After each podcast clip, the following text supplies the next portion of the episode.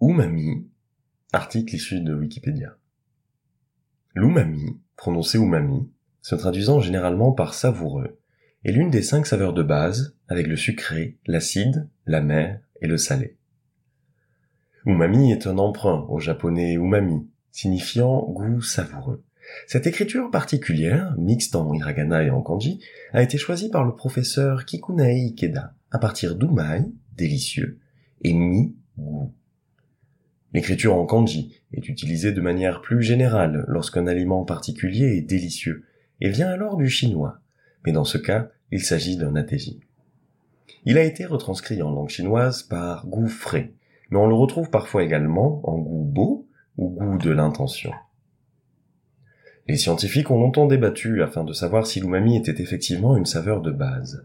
En 1985, lors du premier Umami International Symposium à Hawaï, le terme umami a officiellement été reconnu comme le terme scientifique pour décrire le goût du glutamate et des nucléotides. À présent, il est largement accepté comme étant le cinquième goût.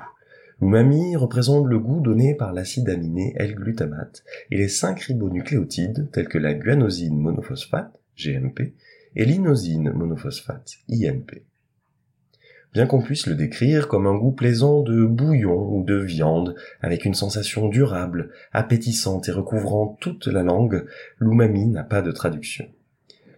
L'umami reste l'umami dans toutes les langues principales, y compris en anglais, en espagnol, en français, etc.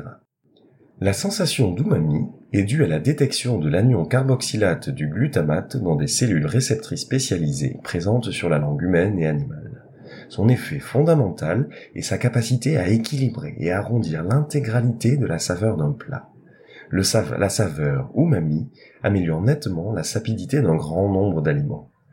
Le glutamate, sous sa forme d'acide faible peu dissocié à bas pH, révèle un petit goût d'umami, tandis que les sels de l'acide glutamique, connu sous le nom de glutamate monosodique, dissociés et ionisés sous forme de carboxylate à haut pH, donnent le goût caractéristique de l'umami les GMP et IMP intensifient le goût du glutamate. Le glutamate a une longue histoire dans la tradition culinaire. Les sauces de poisson fermentés, riches en glutamate, étaient déjà utilisées dans la Rome antique. Jean-Anthelme Brillat-Savarin, dans Physiologie du goût paru en 1825, aurait désigné l'umami sous le terme d'osmasome, terme inventé en 1806 par le chimiste Louis-Jacques Tenard à la fin du XIXe siècle, le chef Auguste Escoffier, qui avait ouvert ce qui était le restaurant le plus cher et le plus révolutionnaire de Paris, créait des repas qui associaient l'umami à des goûts salés, acides, sucrés et amers. Cependant, il ne connaissait pas la source de cette qualité unique. Ce n'est qu'en 1808 que le goût umami a réellement été identifié par le chercheur Kikunai Ikeda, professeur à l'université impériale de Tokyo il a découvert que le glutamate était responsable de la sapidité du bouillon d'algues kombu. Il a remarqué que le goût du bouillon d'ashi, à base de kombu, était différent des goûts sucrés, acides, amers et salés, et il l'a appelé umami. Plus tard, en 1913, un disciple du professeur Ikeda, Shintaro Kodama, a découvert que des copeaux de bonite séchés contenaient une autre substance umami. Il s'agissait du ribonucléotide IMP. En 1857, Akira Kuninaka découvrit que le ribonucléotide GMP, présent dans les champignons shiitake, conférait également le goût umami. L'une des découvertes les plus importantes de Kuninaka fut l'effet synergistique entre les ribonucléotides et le glutamate. Lorsque les aliments riches en glutamate sont associés à des ingrédients contenant des ribonucléotides, l'intensité du goût qui en résulte est supérieure à la somme du goût des deux ingrédients. Cette synergie de l'umami explique de nombreux appariements alimentaires classiques, en commençant par la raison pour laquelle les Japonais font le dashi à base d'algues kombu et de copeaux de bonite séchés, et il en a ainsi pour de nombreux autres plats. Les Chinois ajoutent des poireaux et du chou chinois dans la soupe de poulet, comme dans le kokoliki, plat écossais similaire. Et les Italiens saupoudrent de parmesan la sauce tomate aux champignons. La sensation du goût umami de ces ingrédients associés dépasse le goût de chacun des ingrédients seuls. L'umami a un après-goût durable et doux. Il provoque la salivation et une sensation de fourrure sur la langue en stimulant la gorge, le palais et le dos de la langue. L'umami n'est pas savoureux en soi, mais il améliore la saveur d'une large variété d'aliments, surtout en présence d'un arôme assorti. Mais comme les autres saveurs de base, à l'exception du saccharose, l'umami n'est agréable que dans une gamme de concentration relativement faible. Le goût umami optimal dépend également de la quantité de sel et en même temps, les aliments hyposodiques peuvent maintenir un goût satisfaisant avec une quantité appropriée d'umami.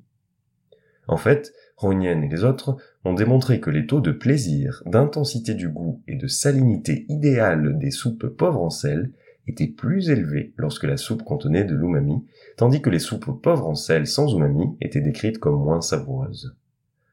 Certains groupes de population, tels que les personnes âgées dont le goût et l'odorat sont affectés par l'âge et la prise de médicaments, peuvent tirer profit de l'umami.